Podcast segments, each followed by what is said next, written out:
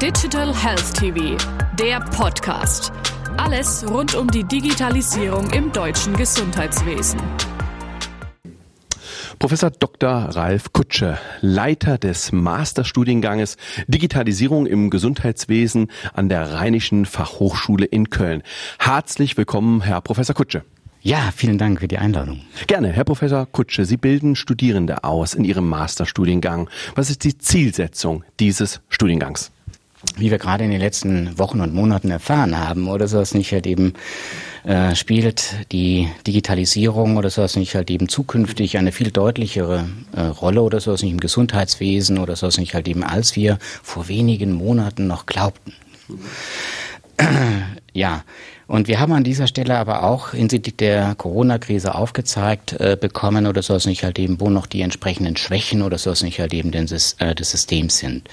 Gleichzeitig oder soll es nicht halt eben, haben wir aber auch beobachten können, dass äh, unsere äh, Kollegen oder soll es nicht im Gesundheitswesen sehr viel besser mit den digitalen Techniken, wenn sie nun mal vielleicht charmant gezwungen werden, umgehen können oder soll es nicht halt eben, als äh, wir das äh, anfänglich vermutet hätten.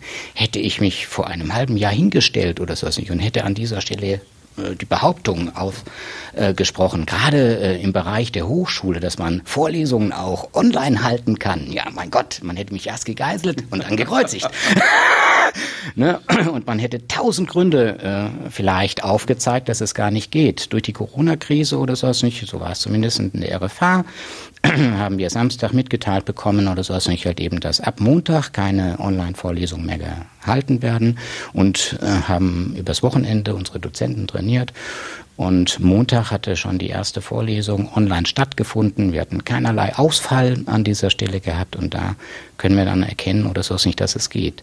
Wir haben aber auch gelernt oder so nicht, dass es ohne Training gar nicht geht. Und so denken wir, dass es halt eben wirklich zielführend ist oder so nicht Studenten hinsichtlich dieser neuen Technik, die nicht wirklich neu ist, schon sehr alt ist, aber äh, noch nicht Teil unseres Alltags ist, einzuführen oder so es nicht um, letztendlich diese Technik unterstützend, ne, das wird später nochmal äh, sicherlich deutlicher hervorkommen, zu nutzen, zum Beispiel um Planungssicherheit zu bekommen, zum Beispiel um Entscheidungssicherheit zu bekommen, aber vielleicht auch wieder mehr Zeit oder so, dass ich halt eben nicht mit der administrativen Dokumentationspflicht, äh, wie es beispielsweise im SGB äh, also im Sozialgesetzbuch steht, sondern oder so, dass ich halt eben mehr Zeit mit unseren Patienten, die uns wirklich benötigen, verbringen können. Müssen Ihre Studenten im Vorhinein IT-Kenntnisse mitbringen? Hm. ja, das ist eine sehr, sehr gute Frage. Ähm, natürlich würde ich mir wünschen, oder es nicht halt eben, äh, dass sie es hätten. Äh, nein. Ne? Die Antwort darauf ist nein. Ähm, aber ähm, ich denke, was sie an der Stelle auf jeden Fall mitbringen äh, müssen oder so es nicht halt eben ist eine bestimmte Affinität oder so es nicht halt eben für diese digitale Technik. Sie müssen der digitalen Technik als solches offen gegenüberstehen.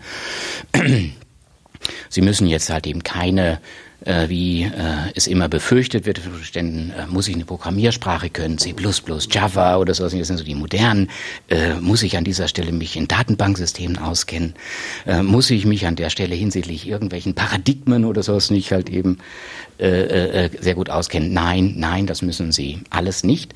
Dennoch möchte ich an dieser Stelle die Studenten aber auch nicht aus der Verpflichtung nehmen oder so nicht die entsprechenden Fälle oder so nicht, die wir in diesem Studiengang äh, bearbeiten möchten oder so nicht halt eben sollen schon mit digitalen Medien umgesetzt werden, ne, damit die Studenten diese kennenlernen und äh, wie wir jetzt auch in den letzten Wochen gesehen haben, diese schätzen lernen. Ich bekomme immer wieder das Feedback von meinen Studenten, ach, äh, ist schon cool.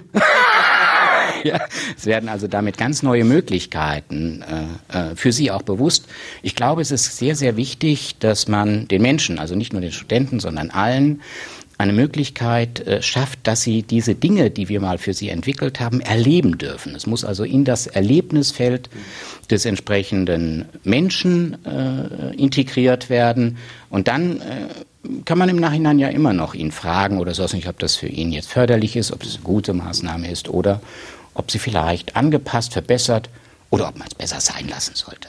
Die Themenfelder rund um die Digitalisierung haben einen großen Spannungsbogen und reichen von Gesundheits-Apps über Telemedizin, E-Rezept. Wo sehen Sie die Einsatzmöglichkeiten Ihrer Studierenden künftig?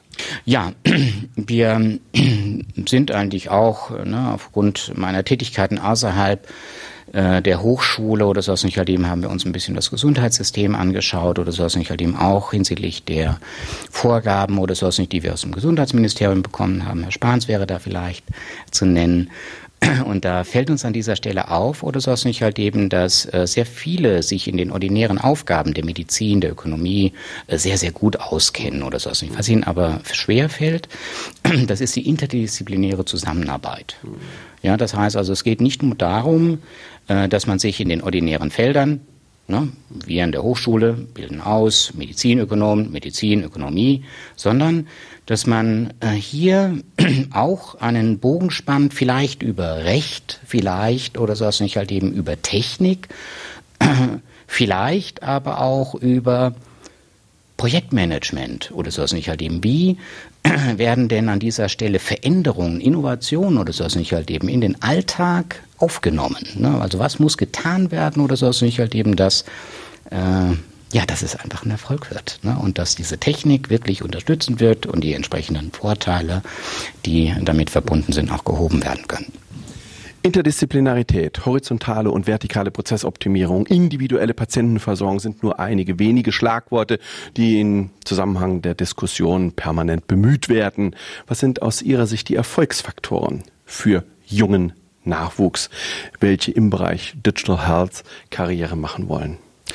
Ja, ich glaube, was wir in den letzten Jahrzehnten ausgebildet haben, das sind Spezialisten in ihren Feldern. Wir haben perfekte oder tolle Mediziner ausgebildet. Wir haben tolle Ökonomen ausgebildet. Wir haben zu irgendeiner Zeit festgestellt, dass es wirklich Sinn macht oder so nicht halt eben auch the man in the middle auszubilden, also einen Medizinökonom, der ein bisschen Verständnis hat über die Medizin, der ein wenig Verständnis hat oder so nicht halt eben über ökonomische Gesichtspunkte oder so nicht im Gesundheitswesen. Ne? 2004 wissen wir auch, hat sich das Abrechnungssystem ein wenig verändert oder so nicht halt eben. Ne?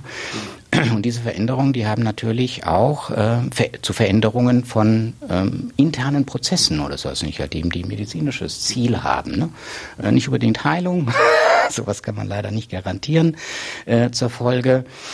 Und so bin ich äh, ganz fest davon überzeugt, oder so ist nicht halt eben, dass nun die Zeit ist, dass man äh, den Studenten, den jungen Menschen, ich will nicht sagen den Studenten selbst, sondern ich will darüber hinausgehen, äh, wieder beibringen muss, oder so ist nicht halt eben, dass wir das ein wenig aufweiten, wie ich schon sagte, interdisziplinär oder sowas nicht halt eben äh, lernen, zusammenzuarbeiten.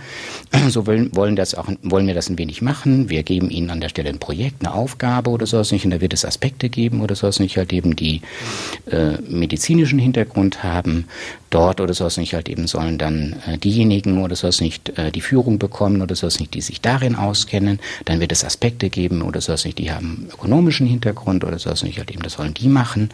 Und auf der anderen Seite wird es Unterstützungsprojekt, äh, äh, Unterstützungsaufgaben geben, vielleicht oder sowas nicht durch die digitale Technik oder sowas nicht halt eben. Und dann soll es an der Stelle auch möglich sein, diese Leute einzubinden. Und somit wird es halt eben immer wieder eine Schnittstelle geben hinsichtlich der fachlichen Hintergründe, aber auch der technischen Hintergründe. Und dort in dieser Schnittstelle, da gibt es die meisten Probleme. Und ich denke, oder so nicht, wir müssen zukünftig in diesen Bereichen Menschen ausbilden oder so nicht halt eben, ne, die diese Barrieren, äh, so will ich mal sagen, die wir heute noch haben, überwinden können. Überwinden wir die Hürden. Vielen herzlichen Dank, Herr Professor Kutsche. Vielen Dank.